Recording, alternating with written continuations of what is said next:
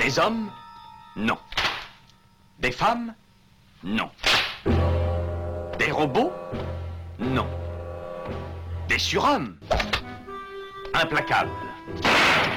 Insaisissables. Invincibles. Insensibles. Aux ordres d'une super organisation criminelle.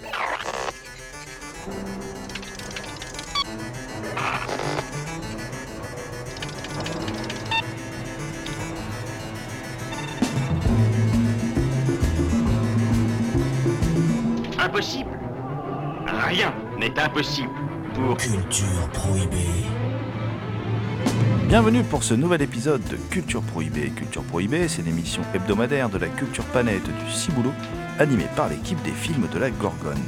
Sur le site des films de la Gorgone, www.lesfilmsdelagorgone.fr, vous pouvez télécharger nos précédentes émissions déjà diffusées sur cette antenne. Culture Prohibée, c'est aussi un profil Facebook et un blog culture-prohibée.blogspot.fr.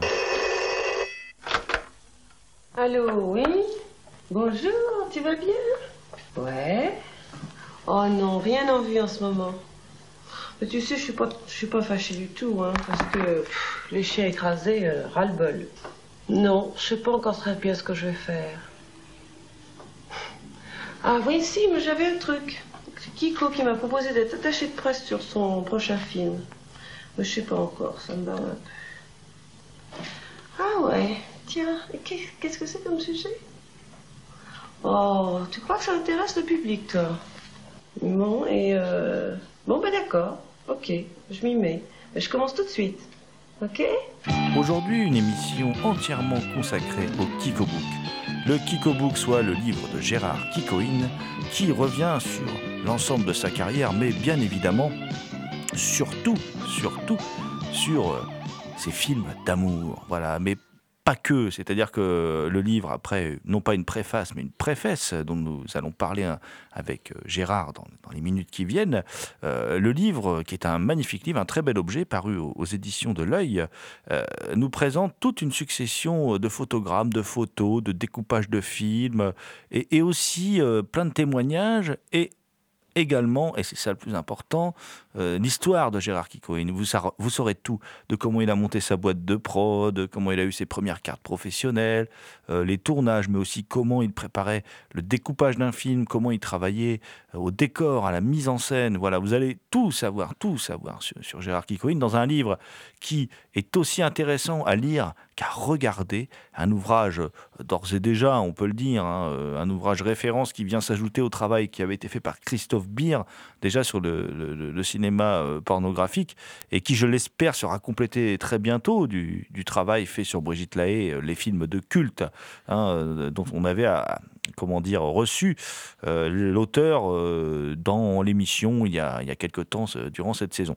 Alors aujourd'hui, euh, Gérard revient à notre micro. On l'avait reçu au moment de la campagne de crowdfunding parce qu'il avait eu besoin de sous pour, pour pouvoir boucler l'édition de cet ouvrage.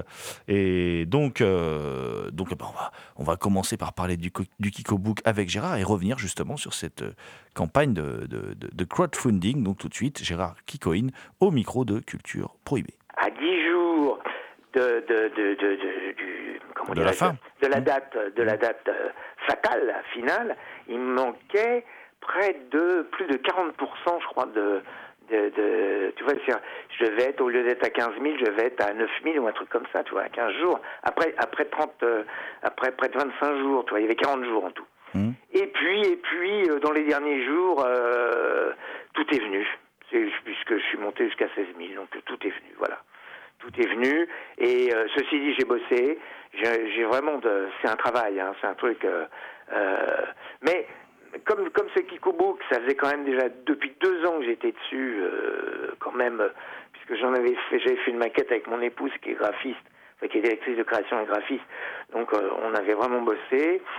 Euh, donc euh, vraiment j'étais j'étais j'étais vraiment j'en voulais quoi j'avais Mm. et et j'ai relancé tous les jours et j'ai envoyé des messages en privé je sais pas si tu en as eu, mais à tous les gens vraiment que je connaissais et que je ne connaissais pas d'ailleurs, euh, mais qui, euh, voilà, qui, ont vu que sur Ulule il y avait il se passait quelque chose avec le Kiko Book, et donc voilà. Et donc euh, ça a été un grand bonheur parce que parce que il y a près d'un an maintenant, j'ai démarré il y a un an pratiquement. Il y a un an, je crois, j'ai démarré au mois de février, ouais. Et, il y a un an, j'étais au milieu du, du, du, du, parcours, du chemin, au milieu du guet. et, et, d'ailleurs, est-ce que cet engouement pour toi, pour toi, ça traduit pas aussi peut-être enfin, tu sais, une certaine nostalgie vis-à-vis d'une certaine époque bénie du porno, quoi, enfin, de, ce que tu, appelles les films d'amour. Non, j'ai pas de nostalgie parce que, alors, je vais te dire une chose, je n'ai aucune nostalgie de cette époque-là parce que moi, bon, alors après, euh, moi, j'ai, je suis comme tout homme, euh, j'ai eu plusieurs vies. On n'a pas qu'une vie, on a plusieurs vies sentimentale. Euh, moi, j'ai eu une vie euh, familiale euh, étant jeune, et j'en parle dans le bouquin puisque puisque c'est mes jeunes années. Et mon père étant dans le cinéma, le sillon, il avait tracé le sillon. Je, pourrais te l'expliquer. Quand j'allais au cinéma, j'avais 9-10 ans avec mon grand frère. Comme mon père était dans le doublage, il avait RKO et Disney. Ce qui était gros truc, je voyais son nom, Léon et Max, mon, mon oncle Léon et Max une version française. Pour moi, il avait fait le film. Je voyais mon nom au Gaumont Palace. D'au moins deux, trois fois par mois, j'allais au cinéma très souvent. J'allais au cinéma au moins dix fois par mois. Huit, dix fois par mois, je voyais mon nom au moins une, deux, trois fois par mois sur, sur les écrans. Donc, quelque part, euh, après, c'est mieux pour moi. J'étais. Euh, c'était tracé. J'étais, j'étais fait pour ce métier-là. C'était, euh, je pouvais pas faire autre chose. Et si tu veux, euh, euh, quand, pourquoi j'ai fait le Kikobook Parce qu'il s'est trouvé que j'ai eu l'iconographie nécessaire pour le faire. Parce que je voulais pas faire un bouquin écrit, euh, 250 pages d'écriture, euh, ça chier le monde. Et puis bon, comme disait Napoléon, un bon dessin vaut mieux qu'un long discours. Et j'ai eu la chance de, de rencontrer il y a trois ans à peu près, de revoir mon premier assistant de l'époque, et d'ailleurs de l'époque, et puis qui m'a suivi sur mes films traditionnels, mais les films de canon que j'ai pu faire, mais qui a démarré avec moi comme second sur, sur les films d'amour, et qui lui avait euh, 300, 300 ou 350 diapositives. Euh, moi, j'en avais des photos papier, mais j'en avais une centaine, donc ça, ne pouvait pas faire de. Mais avec ces 400 photos réunies, je me suis dit, là, on va pouvoir le faire. Là, on va pouvoir le faire et montrer, euh, comment dirais-je, euh, avec ce fond iconographique unique, hein, parce que parce que je, suis le seul à l'avoir, ce fond iconographique. Euh, euh, voilà, où je peux, on, peut, on découvre le backstage de mes tournages, l'équipe technique, les comédiens, les hardeurs, dans toutes les situations l'attente entre deux plans, euh, euh, les répétitions. Enfin, c'est le secret de fabrication des scènes. J'entendais autour de moi depuis des années. Euh, bon, je te parle pas. Moi, moi, j'ai moi j'ai tourné des films d'amour. Mon premier film d'amour, c'est 77, partie fine, avec Brigitte Lahaye que je vois demain d'ailleurs sur ANC, euh, Brigitte Lahaye, Alban, Gâteau et ainsi de suite. 77 à 82, j'en ai fait pendant 5 ans, hein, mais ils ont cartonné d'abord, cartonné parce que ces films-là ont fait près de 4 millions d'entrées sur la France, l'ensemble hein, des films, hein, des 22 films que j'ai faits, c'est quand même beaucoup, qui est énorme. Et si tu veux, euh, moi ces films-là, c'est des, des, je me suis investi. Pourquoi j'appelle ça des films d'amour? Parce que je me suis investi vraiment énormément. J'avais une équipe technique pratiquement à 80% toujours la même pendant des années, euh, où, où, il y avait de l'amour et où on avait un amour entre autres pour le cinéma, puisque c'est des films tournés en 35 mm qui allaient dans les, dans les salles de cinéma. Donc, quelque part, moi, j'ai pas de nostalgie. J'ai aucune nostalgie, puisque euh, après, je suis passé à des films publicitaires et j'ai fait des films traditionnels, ce que je voulais faire. Voilà. Donc, euh, pour moi, c'était un.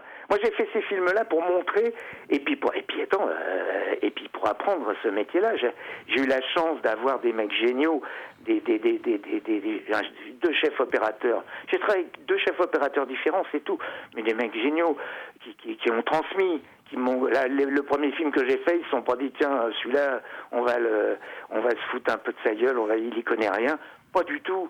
Et puis et en plus ils me suivaient, moi moi je demandais des trucs et ils me suivaient parce que de toute façon qu'est-ce qu'on risquait au fond? Mmh. techniquement, tu vois je veux dire techniquement. Alors on n'y a pas de combo, hein. Il n'y a pas de combo, c'est-à-dire Il n'y avait pas de combo, il n'y avait, pas de contrôle. Fallait dérocher, quoi, voilà, c'est un plaisir aussi. Ah bah, après, et après, on dérochait. Et ma- attends, pour, pour que ça revienne moins cher, parce que des- on avait des budgets, nous, moi, mes budgets, et encore, j'étais dans les gros, j'étais euh, en francs 350 000 francs. C'est-à-dire, disons, allez, euh, cin- 55 000, 60 000 euros. Hein, d'accord? De, Mmh, de- de mmh. l'époque. Euh, un, un budget de film traditionnel moyen, à l'époque, c'était 1 million d'euros. Ouais, c'était 1 million d'euros, tu vois la différence. Et et tu avais des budgets de 2-3 millions d'euros, euh, c'était des gros budgets, ça, ça fait 10, 15, 20 millions de francs. De- donc, moi, on était, tout, tout était, euh, je vais dire, euh, la pellicule. Nous, moi, j'avais 7, 8 000 mètres de pellicule, pendant que sur un film traditionnel, ils avaient 30, 35 000 mètres, 50 000 mètres, 100 000 mètres pour les gros films. Donc, tout était comme ça. Et, et, et, ces, ces problèmes financiers, c'était mieux, on, le rés- on les résolvait par une imagination créative. Et ça, c'était, euh, ça, c'était magnifique, tu vois. Et Mhm. grâce à l'équipe avec qui j'étais, qui, euh, qui fonctionnait. Et, et les roches, tu parlais des roches du dérochage, pour, qu'elles- pour que ça revienne moins cher, on les étirait en noir et blanc, les roches, alors que le, le négatif était couleur. hein. Et moi, je découvrais mon film en couleur à la copie zéro. C'est-à-dire, je montais mon film en- avec des roches noires et blancs. Euh, on mixe, on, on faisait tout le son, la musique, les, les bruitages, la post-synchro, puisque je tournais euh, sans, à l'italienne, c'est-à-dire en muet, sans le son, avec des dialogues évidemment, mais il n'y avait pas de son, puisque moi je venais du doublage, donc je refaisais tout.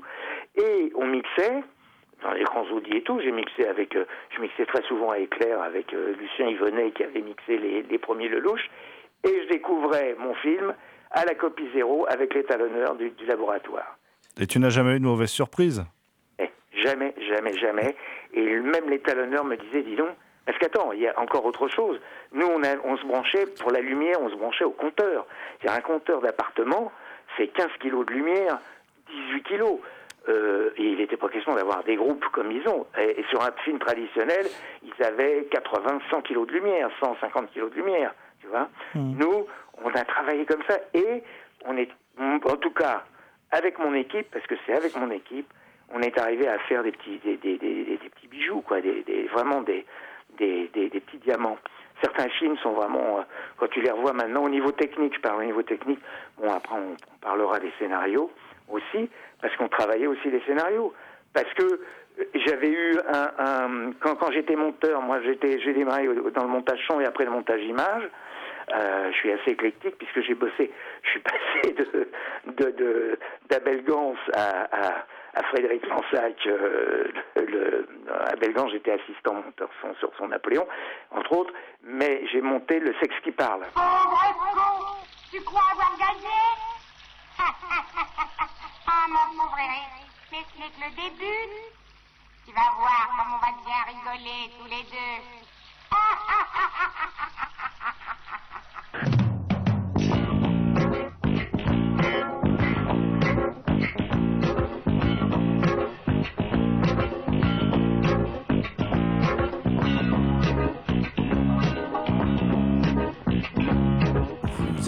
Gérard Kikoïn au micro de Culture Prohibée.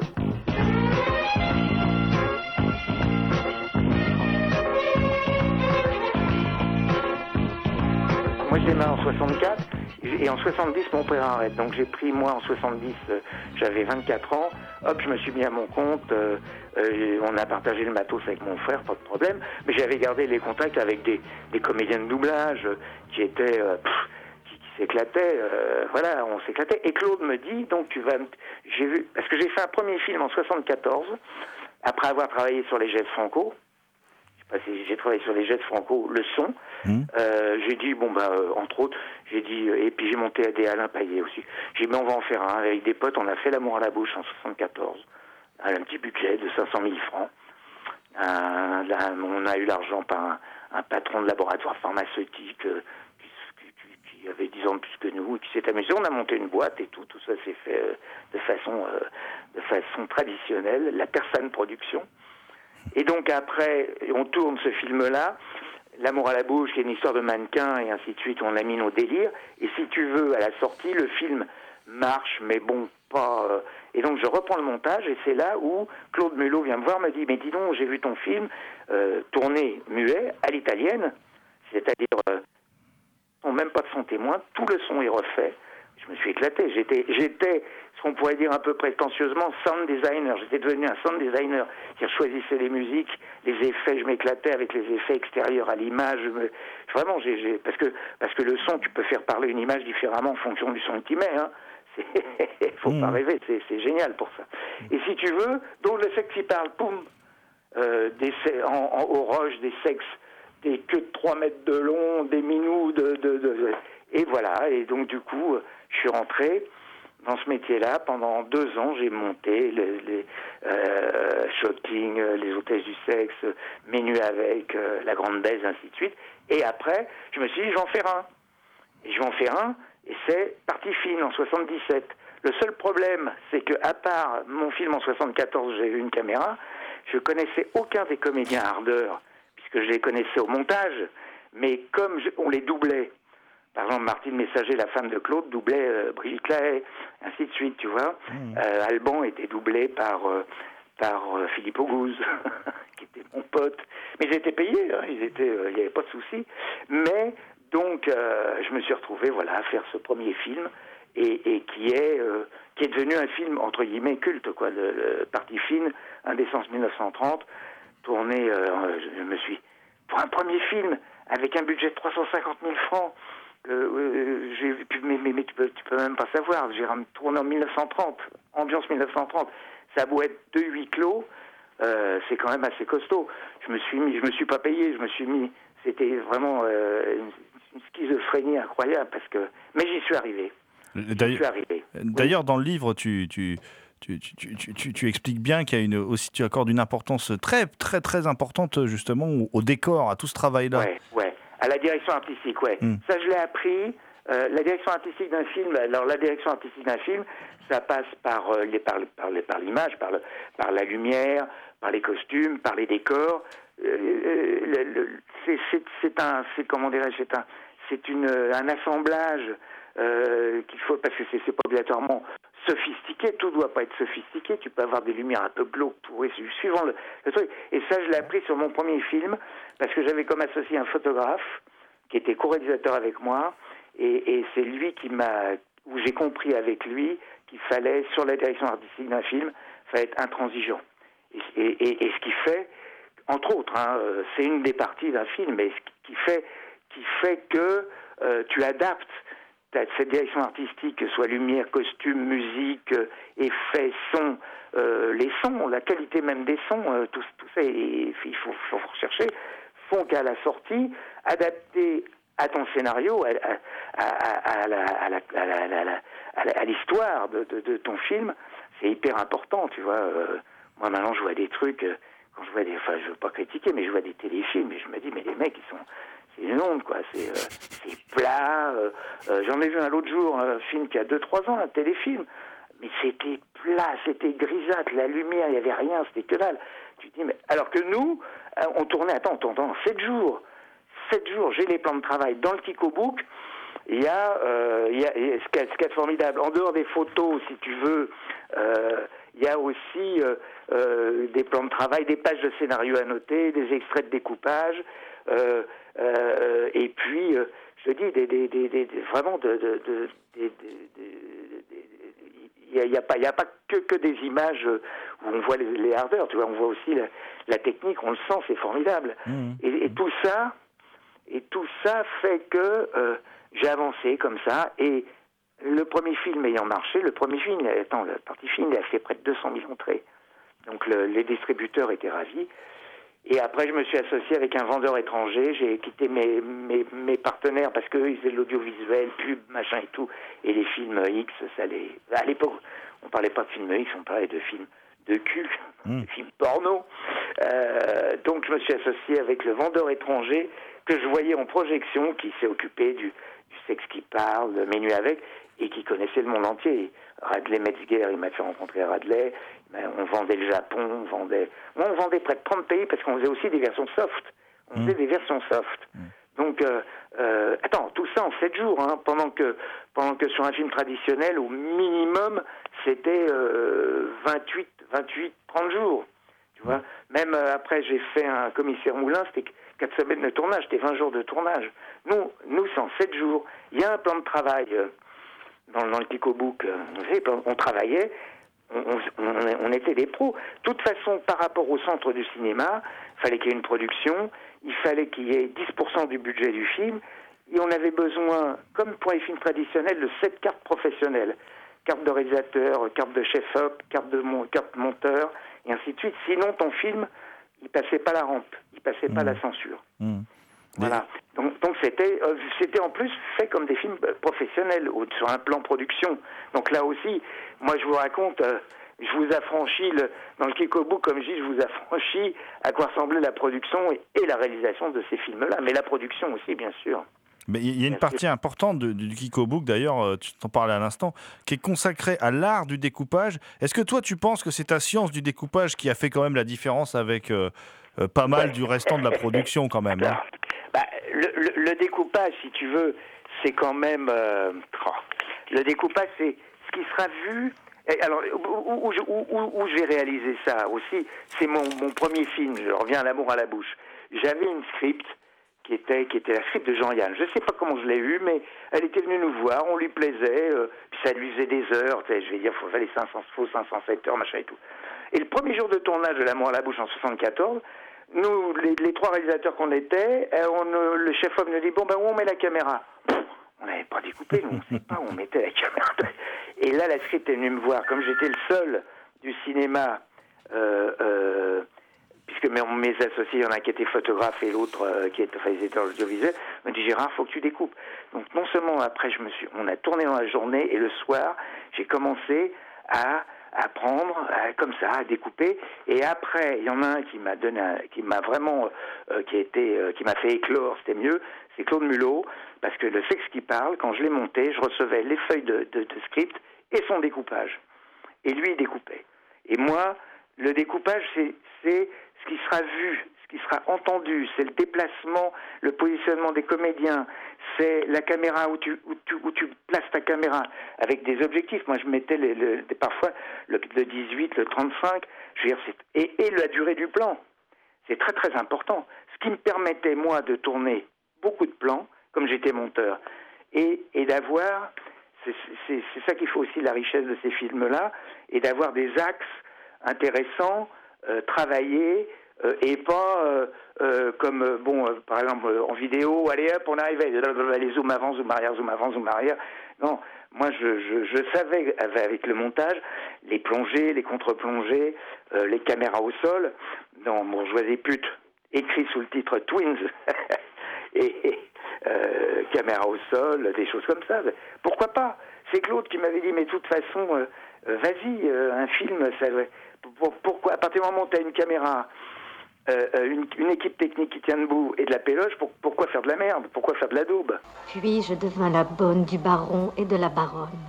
C'était en 1930. Il y avait monsieur, Pierre de son petit nom. Le service de monsieur était limité, mais parfois délicat.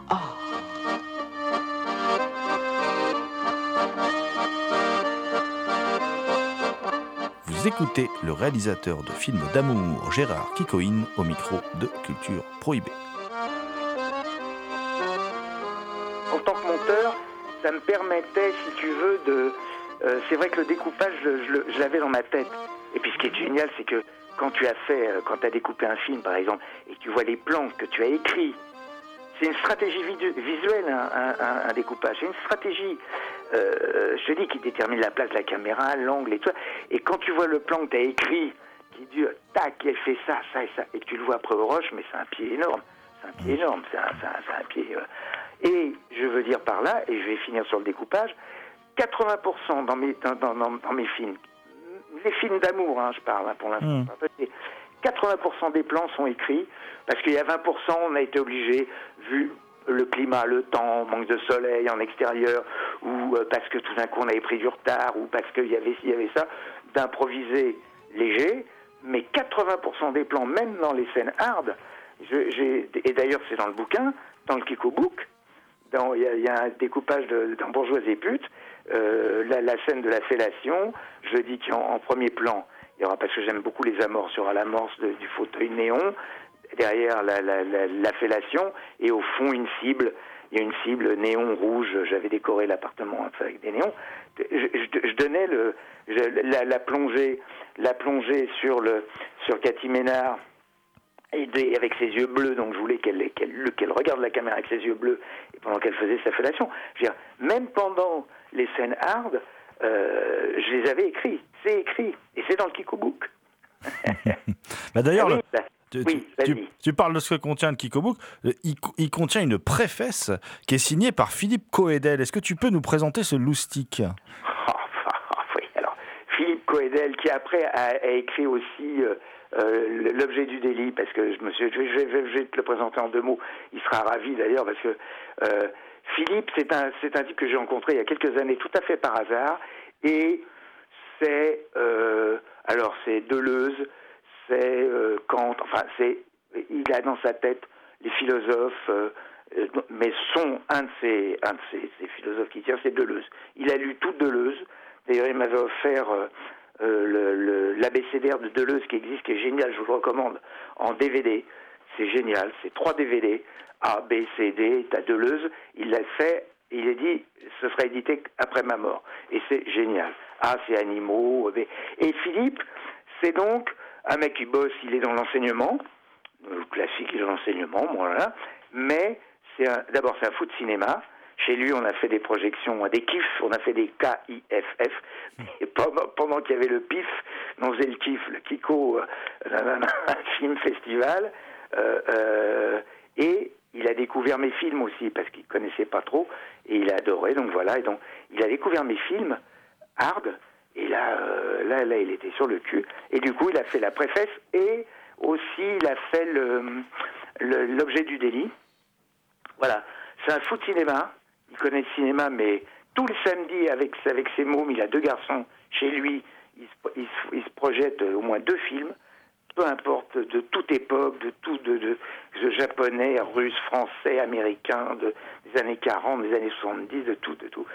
Et moi, il a découvert mon cinéma. Comme il me dit, t'as un cinéma incroyable, euh, parce que parce que c'est des, c'est un film de genre, mais j'ai des genres différents aussi à l'intérieur. Enfin bref, il est euh, voilà donc euh, Philippe Coedel, euh, il a c'est un c'est un, un, un ovni ce mec-là, c'est un ovni parce que c'est pas du tout son truc d'écrire, tu vois. Mmh, Voilà. mmh. Non, parce que après, il y a aussi, euh, il y a un copain à nous, en fait, qui nous, ça, ça nous a fait rigoler, hein, un copain à nous, de- un copain de l'équipe. qui- Olivier Rossignol. Voilà, Olivier Rossignol. Pourquoi tu as choisi Olivier Ro- euh, Rossignol pour l'intro? Alors, parce que Olivier Rossignol, euh, moi, je, le- moi je le connais. Je- Il m'avait abordé, je sais plus comment, il y a quelques années, lui aussi, assez fan de, de, mes films et tout. Et puis on a parlé. Et moi j'aime bien, euh, bien les, mecs qui s'expriment. Et, quand ils disent ah mais j'ai vu tes films, ils me parlent de mes films, mais pas simplement euh, ah oui tiens euh, il y avait la mère machin qui suçait l'autre et ça. Bon pourquoi pas. Mais euh, tout d'un coup il a senti que dans ces films là il y avait euh, euh, comme, comment dire, tu sais, on, on a, on a tendance à penser que dans ce genre de film-là, on ne réfléchit pas. Or, or on- on- je réfléchissais, et euh, d'abord je réfléchissais une image, et, et j'étais, et, et c'était un miroir pour les spectateurs. Donc, et lui, il a capté tout ça parce que c'est un, costaud. Donc petit à petit, euh, ben, on s'est pris d'amitié, et puis, euh, et puis voilà, et puis, et puis il a une très belle écriture surtout. Il a une très belle écriture je trouve. Euh, donc, euh, donc voilà, euh, j'ai dit tiens, bah, il va faire le. Et en plus, il avait déjà travaillé pour l'éditeur. L'éditeur le connaissait, l'œil. Donc, euh, les éditions de l'œil connaissaient Olivier Rossignol. Donc ça tombait très très bien. Et il y a aussi une partie du, du, du livre qui est très courte, qui, qui, qui m'a fait à la fois beaucoup rire, mais qui à la fois euh, n'est pas que, euh, que là pour la gaudriole. C'est ton éloge du poil, quelque part. Voilà. Et, et qu'est-ce qui a bah motivé cette, euh, cette envie d'écrire cette partie-là? Parce bon. que c'est vrai, peut-être que tu veux aussi aborder la, la transformation aussi du cinéma porno Oui. d'aujourd'hui, quoi. Ouais, aussi, oui, c'est une transition. Alors, pour le poil, je, vais- vous raconter, je vais te raconter une anecdote, je vais vous raconter une anecdote. En 79, je tourne un film, je sais plus lequel, enfin peu importe, euh, et euh, le titre, et il y a Mika, qui est une, comédienne euh, ardeuse, qui était formidable. Je la faisais tout le temps rire, elle, parce que je la faisais doubler par une, par une comédienne de doublage qui avait un rire formidable. Mais elle, me disait toujours, mais tu me fais toujours rire, pourquoi? Mais, elle, est, elle est dans La chaleur de Saint-Tropez, elle est dans pratiquement tous mes films. Bon, brez. Et Je vois qui Premier jour de tournage, arrive Mika, et qu'est-ce qu'elle avait? Le ticket de métro. Le, le, Oui, oui, je vois, le Mm. ticket de métro. Et on était là, mais qu'est-ce que t'as foutu? Pour nous, ça nous semblait, on va pas pouvoir tourner avec. C'est-à-dire que ça nous semblait, mais une horreur. Et t'imagines, c'est en 79. Et du coup, euh, euh, bah, je l'ai fait, je l'ai fait prendre en levrette. Comme ça, je voyais pas son minou. alors, c'est énorme. il faut dire- alors, bah oui. Et alors, il faut, alors, alors, alors, attends, il faut dire une chose, c'est que moi, je ne voyais aucun film de mes confrères, qu'ils soient français, américains, à part les films que j'ai montés, de d'Alain Payet ou de Frédéric Lansac ou de Michel Barnier, Didier Philippe Gérard. Je, je n'ai vu aucun film américain, machin et tout à l'époque. Donc peut-être, alors parce que après, quand j'ai tourné à New York en 80 l'année suivante, là, euh, pour, pour, pour Radley Metzger en coproduction, The Tale of Tiffany Lust en anglais, euh, en français, j'ai plus son nom, c'est euh, ça va me revenir. Bref, là par contre, déjà aux États-Unis, euh, déjà aux États-Unis, euh, ça, ça, tu vois, ça, il y en avait quelques-unes qui étaient rasées déjà, Mm. et donc, euh, bon bah là j'ai compris. Euh, bon, pas toutes, mais ça, c'était. Et si tu veux, moi je trouve euh, maintenant par rapport à ce qui se passe maintenant, c'est nous on était des naturalistes. Les filles, elles arrivaient, les, si, si elles avaient la, la, la, la, la chatte allez, un peu en, dé, débrou- en la, la make-up, elle faisait son travail, le maillot de bain et tout pour que ce soit, pour que ce soit là aussi. Je dirais pas qu'il y ait une direction artistique, mais que ce soit bon, agréable à la vue, comme les boutons sur les fesses où les trucs étaient maquillés, tu vois, c'était pas n'importe quoi. Hmm. Bon, donc, les mecs, les mecs, ils étaient comme ils étaient. Moi, j'ai eu des rouquins, j'ai eu des bedonnants, j'ai eu des mecs pas trop mal. Alban était pas trop mal foutu, mais enfin, c'est pas. J'ai eu euh, Royer qui était. Mais, mais, mais euh, on était des naturalistes, des Rousseau. Maintenant, c'est carrément des hygiénistes. Ils sont, euh, les mecs, ils sont rasés de partout. Ils sont tablettes de chocolat. euh, les filles, elles sont rasées de partout. Euh, moi, pour moi, c'est Gobineau. Enfin, c'est l'extrême droite, entre guillemets. tu je veux dire. C'est carrément. Euh, ben oui, c'est hygiéniste. C'est euh, allez hop, le corps, c'est c'est le comment dirais-je, l'ode au corps, quoi. Non, non, faut arrêter. Je veux dire, c'est bah, bon, ils font ce qu'ils veulent. J'ai- Je juge pas parce que c'est c'est dans l'air du temps. Ce qui est dans l'air du temps. Sais, c'est comme nous, les, années 70, il y avait, il y avait une espèce de, comment dirais-je, de, de- de folie, de, de, de, de liberté, de, tu vois, qui était euh, euh, un enthousiasme, une vitalité qui existait, qui était incroyable. On s'appropriait une liberté qu'on n'avait pas encore complètement, tu vois, je veux dire, on était... euh, bon, maintenant, ils ont une entière liberté. Ils font ce qu'ils veulent, mais moi je trouve pas ça très vendant. Les mecs, ils ont tous des manches de pioche, allez hop, euh, les triples, allez en triple pénétration, euh, euh, voilà. euh, Et, et au niveau des scénarios, euh, je je voudrais pas dire, mais enfin c'est c'est quand même assez pauvre au niveau du scénario. C'est très très pauvre. Les scènes de cul durent des heures. C'est chiant là. Moi je trouve ça chiant. Il y, a- carrément. il y a encore des mecs qui essayent de faire des trucs. Je pense à Jack Tyler, par oui, exemple. alors voilà, il y a Jack Taylor, il y a, il y a John Beirut Mm. qui essaye, mais ils sont tellement euh, eux alors ils sont tellement tenus maintenant par euh, par les distributeurs qui veulent. Non non euh, moi tu vois à l'époque le distributeur quand je fais partie fine et quand je présente le scénar à Francis Mishkin Alpha France euh, qui était prêt à mettre de l'argent pour le pour la France et puis langue française. Il me dit Gérard le scénario est formidable mais alors un aveugle c'est pas bon bon tu comprends. Bon tu vois c'était alors je lui ai dit et, et tant mieux. J'ai dit bon ben il va voir un petit peu. Donc je suis allé chez chez Lissac et j'ai fait faire une, une paire de lunettes avec un œil bleu avec un verre bleu et blanc. Tu vois c'était dans des détails comme ça que que, que les, les, les distributeurs ou les vendeurs étrangers euh, euh, nous, nous demandaient, tu vois, au niveau du montage ou des choses comme ça. Attention, Aude, le texte, Hum, c'est bon les grosses carottes. Vas-y, Hum, c'est bon les grosses carottes. vas-y, suce-le maintenant. Ouais. Vous écoutez Gérard Kikoïn, l'auteur du Kiko Book, au micro de Culture Prohibée. Quand j'ai fait des repérages pour le Kiko Book, pour sortir des, des snapshots, et des, des, des images de, de mes films, parce qu'il y en a, il y en, a- il y en a pas mal pour expliquer les choses et tout ça, j'ai vu un film, là aussi j'ai perdu le titre, les, les près, près des dix premières minutes, il n'y a pas une scène de cul. Il n'y a pas une scène de cul. Mm. Les- et- mais il y a... euh, euh, bon, alors après, euh, t'avais, on disait, tu sais Gérard, faudrait quand même parce que s'il n'y a pas une scène de cul au début, peut-être que le spectateur, puisqu'on est en cinéma, hein, euh, il s'est trompé, il s'est trompé de salle. Il pense peut-être que c'est un autre film. Donc du coup, j'ai j'ai cédé. Mais comment j'ai cédé? Alors j'ai cédé sur quoi J'ai cédé? Dans dans, dans Choses adolescentes. Allez hop. Mais c'est une scène de l'aspirateur qui est devenue C'est culte. Bah oui. culte. Ah oui. Euh, moi, c'est pas, pas moi. On me le dit, donc ta scène d'aspirateur, c'est génial. Puis on s'en resserre. Dans, dans, dans la chaleur de Saint-Tropez, j'enterre Cathy Ménard. Et tu l'oublies. Eh oui, je l'oublie. Ah oui, ça, oui, ça, ça, c'est incroyable. Ça aussi, ça, c'est des détails formidables. Enfin, formidables. On l'enterre et il y a une photo de c'est Pitoff, mon assistant, qui était Pitoff, qui quand même a réalisé Vidocq et euh, Catwoman, qui était mon assistant, qui est un mec génial. On voit en photo noir et blanc le trou qu'il a creusé, les planches qu'il a mises. Parce qu'il y, y a des gens qui m'ont dit, mais elle tourne comme l'exorciste, tu sais, on- est enterrée dans le sable, mais elle tourne. Bah, je dis, bah oui, c'est c'est vrai. Et Cathy Ménard, on tourne cette scène-là. C'est le tout début du film, donc une fellation, euh, Alban qui filme, machin et tout. Et on part tourner une scène 20 mètres, 30 mètres plus loin. C'était, on a à Saint-Tropez à la voile rouge. Et il fallait qu'on déjeune tôt, parce qu'on avait là. Et au début du déjeuner, d'un coup, je mais où est Cathy Ménard euh? Et, elle était restée, mais au lieu de gueuler et dire, bah, bah, bah, non, elle l'avait fait pro. Elle disait, ben bon, et puis elle avait pas un petit peu de coup de soleil, mais. Et c'est la seule scène qu'elle a faite, car je lui avais dit à Cathy, tu descends à Saint-Tropez, t'as qu'à voir, attends, j'aurais pu. euh, tu descends à Saint-Tropez pour cette scène-là, qu'elle avait lue, qu'elle avait acceptée. Par contre, en, ça, j'avais tourné au mois de juin à Saint-Tropez. Par contre, en septembre, tu fais euh, octobre, pardon, en octobre, j'ai euh, et pute, j'ai Twins, tourné en octobre. D'ailleurs, le, titre euh, au, déposé au centre pour la censure, c'était Octobre à Paris.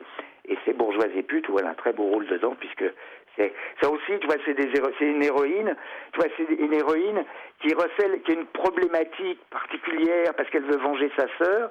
Elle a une errance, et c'est et c'est cette errance qui correspond au, au cheminement, à la narration du, du scénario. Tu comprends ce que je veux Bah, dire? oui, oui, bon. On en avait parlé pas- la dernière fois. pas, tiens, euh, allez, c'est une gonzesse qui prend la place Mm. de sa sœur, sa sœur c'était une pute, elle c'est une bourge et je me fais mettre. Mm. Non, elle a dans sa tête, elle, elle cherche à casser, puisque sa sœur s'est suicidée, donc elle va, elle, va, elle va se venger en cassant les clients de sa sœur, mais en allant jusqu'au bout. C'est, ça, ça l'histoire, tu vois ce que je veux dire? Ouais, ouais. Ah, mais c'est presque un film fantastique pour moi. Moi, j'adore ce, ce, ce- c'est un Voilà, de mes préférés. Ouais, ouais, c'est, euh, ah, il est, moi, moi je l'adore, il est, il est fait, euh, la lumière là aussi est belle, il y a des plans. Mais moi, je suis désolé, même si c'est, si c'est moi qui ai écrits, et en toute, euh, en toute humilité, il y a des plans, je trouve, mais magnifique caméra au sol, il y en a, il y en- il y en a, j'en ai fait quelques-uns. Et dans le, et dans le, quand elle va voir le banquier, Mhm. euh, dans la, c'était, c'était, on a, on a tourné ça à l'hôtel du TCA, t'imagines? Ça aussi, c'est les combinards. On en parle dans le bouquin, dans le Kiko Book, les combinards, parce que on, c'était des combines. Tourner au LUTCA des scènes hard, pas question. On leur a dit qu'on tournait un clip. Tu vois ce que je veux dire?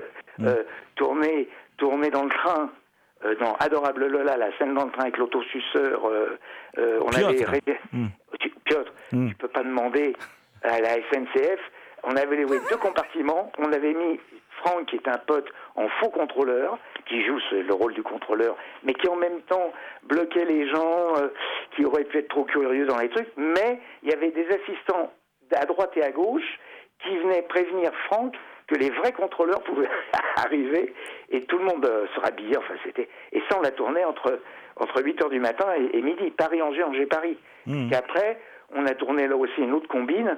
Euh, on a tourné dans la chambre qui est censée être une chambre aux États-Unis. C'est au, au merde à là-haut l'hôtel, j'ai perdu.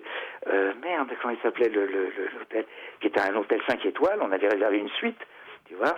Et euh, là aussi, on racontait euh, autre chose. Saint-Tropez, Saint-Tropez, j'ai lu là un truc de un, journal. On avait, on racontait qu'on faisait un, un- parce que parce que pour tourner en extérieur, il faut des autorisations et tout ça. Qu'on faisait un documentaire sur Saint-Tropez, par exemple. Les combines, tu vois, je veux dire, attends, les- et, et tout ça en équipe. Attends, on était une équipe de 10-12 personnes. Euh, on n'était pas, euh, là aussi, film traditionnel 30, 35, 40. Non, on était 10-12, mais, mais on montait au front, quoi. Quand on attaquait un film, on montait au front parce qu'on savait qu'il allait, qu'il y allait avoir, qu'il, qu'il y allait y avoir des. Donc les poils, pour en revenir aux poils, donc les poils, je, je, je reviens aux poils d'un coup, et ça s'appelle à poil parce que ça a un charme fou. Moi, je trouve, personnellement, après, euh, effectivement, et j'ai une anecdote. En face de chez moi, il y a, il y a deux, trois ans, il y a un couple, 35, euh, 30, 35. Ah, il dit, il paraît que c'est toi qui es George Cohen, est-ce que j'évite de trop là? Ah, je refile un DVD comme ça et tout, je les revois une semaine après, j'y alors, à lui emballé, et elle, elle m'a fait, mais c'est dégueulasse. J'ai dit, quoi, c'est dégueulasse? Je savais bien que c'était un film euh, hard? Elle me dit, non, les poils. C'est-à-dire qu'elle, elle avait 30, 32 ans, elle trouvait que les poils, c'était dégueulasse. Alors j'ai essayé d'argumenter, et à la fin, j'étais bien obligé de lui dire, mais tu sais, ta mère, elle a ses poils. Donc euh, le, poil n'est pas sale, c'est dingue, hein, c'est euh, c'est devenu... Mais on y revient un petit peu, je crois, au poil. J'ai C'est vrai. l'impression. C'est vraiment. En même temps, c'est une belle métaphore sur l'état de nos sociétés et puis sur euh, ce qui a été perdu peut-être depuis les années 70 dans la Bah société. oui. Bah oui, notre société, on rase tout le monde. Allez, on rase gratis. Allez, hop, on vous rase. Euh, en plus, moi, je vais te dire, bon, bah ça, c'est une anecdote. Quand j'ai eu, euh, quand j'avais, euh, quand j'ai eu 18 ans, de 17, 18, 18 ans, oui, 18 ans, j'ai une copine qui est tombée enceinte. À l'époque, il n'y avait pas la pilule, machin et tout. Ah, c'était le bordel, hein, pour. Euh, et elle m'est revenue, entre guillemets. On s'est retrouvés, puisqu'on était amoureux et tout. Elle est partie en une clinique, c'est qui risquait la prison et tout à l'époque. Hein, tu risquais la tôle et tout. elle est revenue rasée. C'est vrai, elle avait une pépette. Elle avait une pépette. Et, ça, me- et- et donc moi, une femme qui est rasée, ça me fait toujours penser à une pépette, quoi. Ça me fait penser à ça. C'était un truc qui était... Elle est, bon, après, c'est pas l'en pousser, mais sur le moment, elle était complètement rasée. C'était incroyable pour moi. Ça me semblait... euh, ça me semblait... Donc, quelque part, les femmes rasées, moi, me font penser à, à un truc qui est pas, qui est pas clair, quoi. Voilà. Bah, maintenant, maintenant, ils font comme ils veulent. Maintenant, c'est les mecs. Les mecs qui se rasent, alors là... Alors là, alors là, alors là... euh, faut qu'ils m'expliquent... euh, C'est pour jouer sur la taille. oui, peut-être, ouais, Je ouais, vois pas d'autre explication. Oui, il n'y a pas d'autre explication, je vois pas. Je vois pas. Bon. Mais, mais euh, Il y a Thomas qui est avec moi en studio qui va te dire un truc, ouais. il y a Oui, vas-y. L'absence de contrôle durant le tournage, justement. Il fallait vérifier le poil. C'est-à-dire. Bah, le poil sur l'objectif qui s'était. Ah, le poil. Ah, bah oui, mais il y avait, y avait la- la- la- le poil sur l'objectif. Il y avait la petite poire euh, magique. Pchit, pchit, hop. Et, et c'est vrai que ça pouvait arriver. La poussière ou le poil, l'assistant caméra avait sa petite poire. Pchit, pchit, hop. Et euh, le poil euh, giclait. C'est le cas de le dire. Maintenant, maintenant, maintenant, dans le sexe qui parle, je vais vous livrer un, un- un petit secret de fabrication. Il y a des subjectifs euh, sexe, et on à l'intérieur du, du sexe qui parle, du vagin, et puis donc on voit euh, les lèvres, euh, et puis les petits poiluches.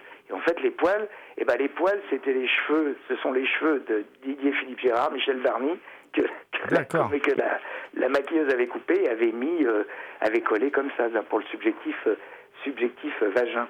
Eh ben, ça fonctionne. Parle. Ça, ça fonctionne. Et c'était, c'était deux blocs de mousse, euh, voilà, c'était. euh, euh, donc, donc les poils, c'était, nous, c'était pas un problème, c'était vraiment pas un problème, c'était, pff, ça faisait partie de, c'est- elle- c'était, ça faisait partie de l'intégrité de, de- des- des femmes ou des mecs, quoi. Je veux dire, euh, voilà.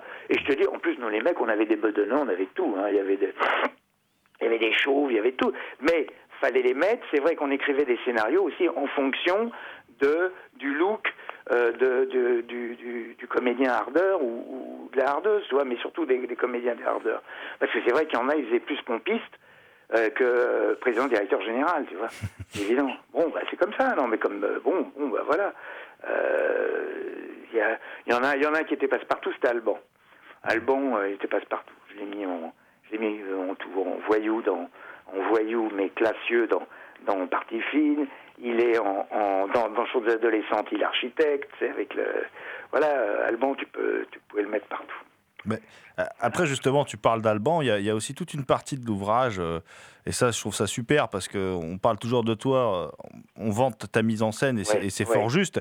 Mais toi, t'oublies pas que derrière euh, ta mise en scène, il y a aussi des comédiens, des actrices, des Ah ouais. acteurs, des, des assistants, tout ça, et tu leur rends hommage, et ça, j'aime bien dans le bouquin. Ouais, ouais, ouais. Mais oui, parce que, alors, bon, il y a, y, a, y, a, y a deux thèmes. C'est un bouquin thème. Hein. euh, euh, c'est un bouquin thème pour, pour tes auditeurs. On va leur parler. Il y a l'expression euh, visuelle, les cadres. euh, parce que les cadres aussi, c'est important. Euh, moi, je voulais prendre les, les, les comment le- les spectateurs par la paupière, tu vois. Je voulais les, je voulais, je voulais les, les hypnotiser. C'était ça qui était par des subjectifs. Quand tu es, quand t'es sur un subjectif, le mec fallait qu'il ait l'impression qu'il soit seul dans la salle. Enfin, c'est des, choses comme ça.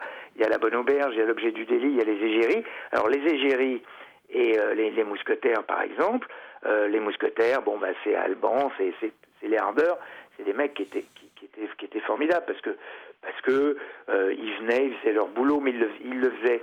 Il n'y avait pas de brutalité, il n'y avait pas de c'était avec les filles, euh, on, on rigolait. Attends, il y avait une ambiance sur les tournages. euh, bah, il y a certaines photos dans le dans, dans, dans le Kiko Book, puis il y a des photos de plateau. Il y a quand même euh, près de 150 photos de plateau, c'est vraiment de plateau, où on la rigolait. c'est la fête. Arrête. Mm. Ouais, bien sûr, on faisait. Puis- Puisqu'il n'y avait pas de son, par exemple, avait- avait- puisque j'avais pas de son, le son je le faisais après. Par exemple, Alban, on lui disait quand il était en train de, de, de limer, vulgairement, on disait allez vas-y Alban, au lieu de lui dire vas-y défonce là, non, t'es dans le galibier. Je vais, on essayait de trouver des, des, des métaphores. Tu vois, elle était dans le galibier, vas-y. Comme les filles, les filles, on leur disait pas allez écarte les cuisses. Non, c'était mets-toi plein phare.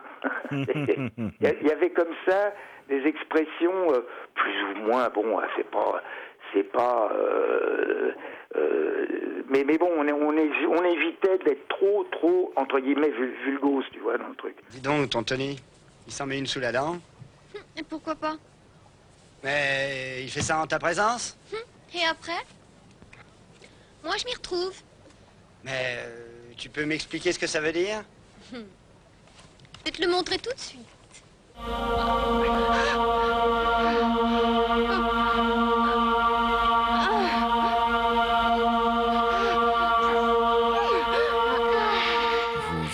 Gérard Kikoïn au micro de Culture Prohibée.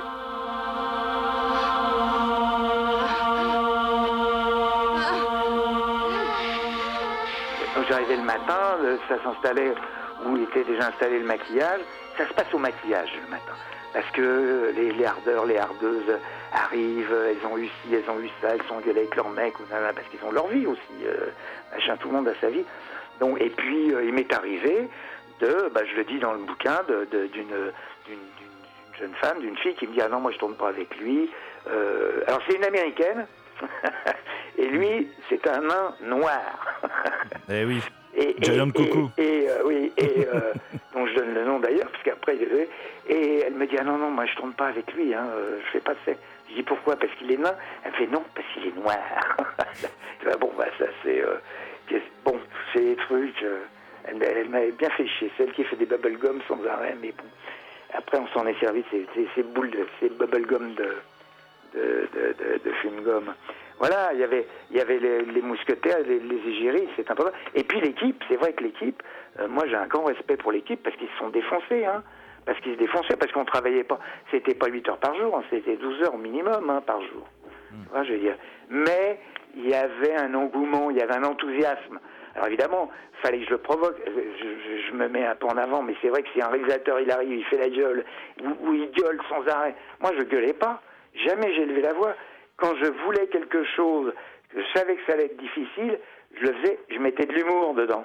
Et à ce moment-là, on me regardait, on comprenait, mais euh, euh, tu vois, sur un film traditionnel, j'avais un décorateur euh, génial, euh, Leonardo, euh, un Italien, sur des décors très compliqués. Tout d'un coup, j'arrivais le matin, j'ai dit non, Leonardo, là, on pourrait pas voir ça.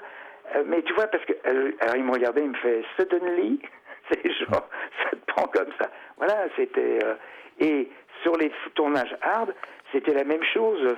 On essayait, c'était, c'était pas les vas-y, défonce là ou non, c'était toujours avec élégance. On essayait d'être élégant et l'équipe technique suivait derrière aussi. eh, euh, doubleur lumière, on regarde, il y a les photos de, de Pitoff en doubleur lumière dans les escaliers de la prod. On a tourné dans les escaliers de ma prod aussi, Roy Lincoln, imagine. Euh, et il se défonçait. J'avais un chef électro, et ça je tiens à lui rendre. euh, Étienne Jourdan, j'en ai eu deux. C'est simple, j'avais- je doublais les équipes parce qu'au cas où il y en a un qui ne soit pas libre. Étienne Jourdan, c'est un mec que j'avais sur l'amour à la bouche. Il m'a fait chef électro, chef machinot, et c'est un type qui avait construit un hélicoptère. Tu vois ce que je veux dire C'est- C'est c'est un mec, on l'appelait Mister Magic.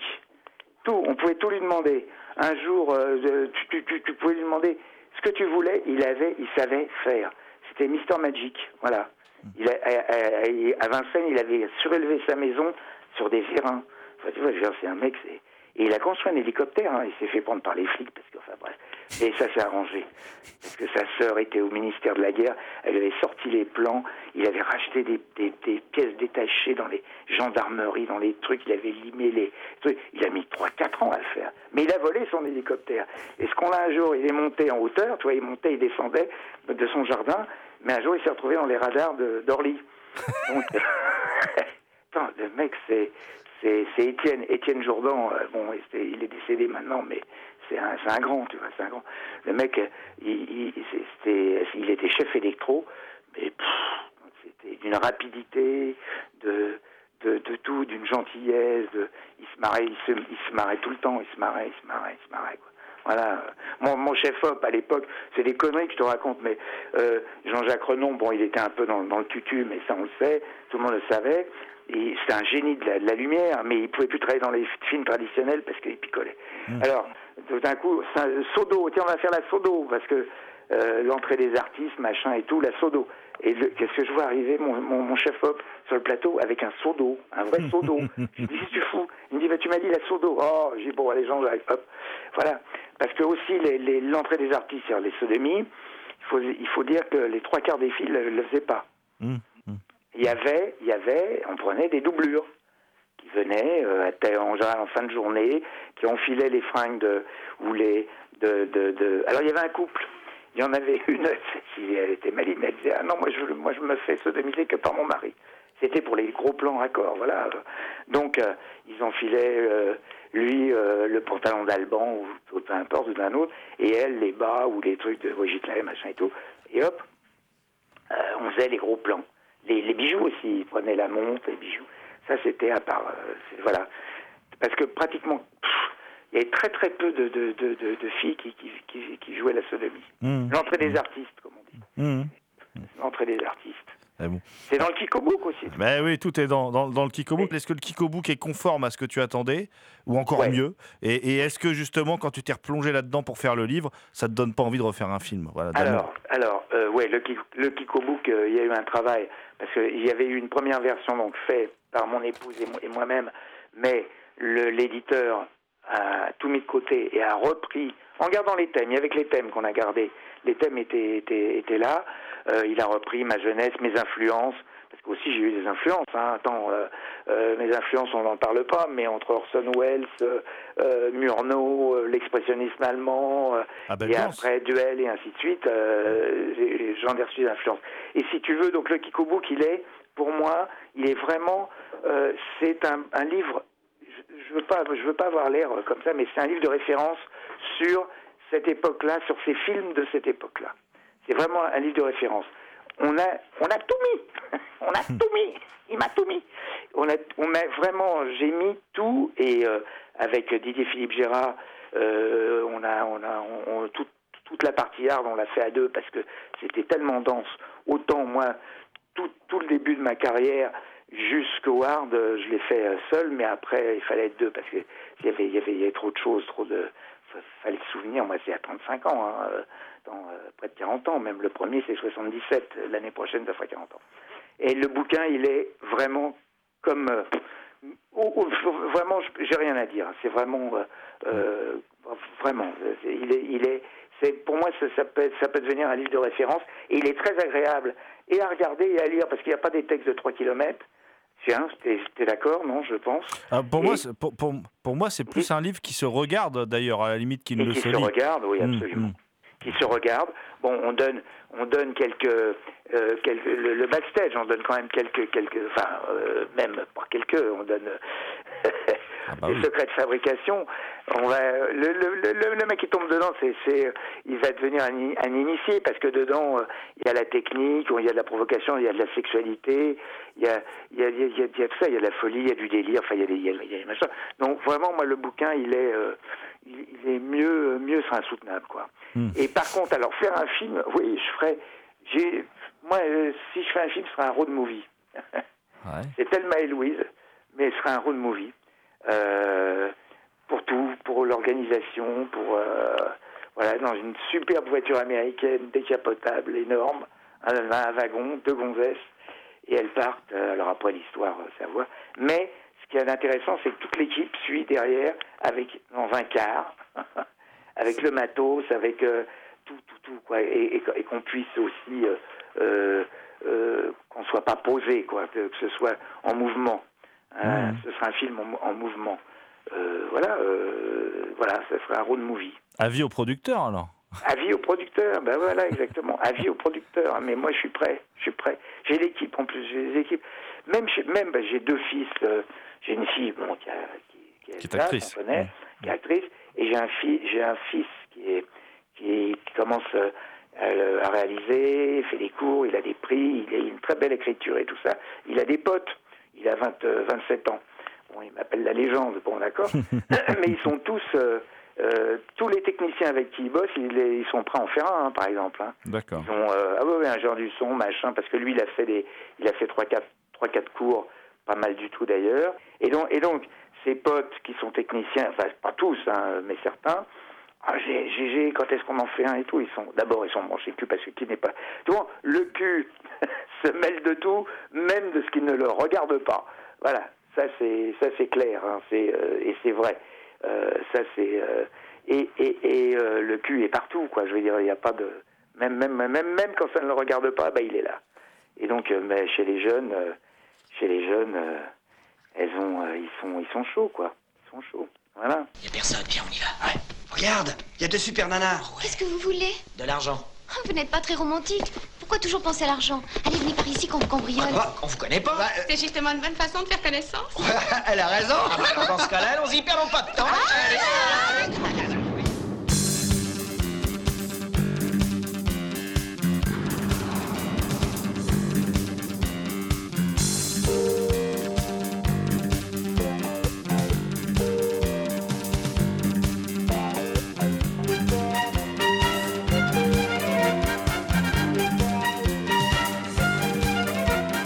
C'était Culture Prohibée, une émission réalisée en partenariat avec les films de la Gorgone, www.lesfilmsdelagorgone.fr. Toutes les réponses à vos questions sont sur le profil Facebook et le blog de l'émission, culture-prohibée.blogspot.fr. Culture Prohibée était une émission préparée et animée par votre serviteur Jérôme Potier dit la Gorgone, assisté pour la partie technique de The Last But Not The Least, Léo Magnien. Salut les gens, à la prochaine.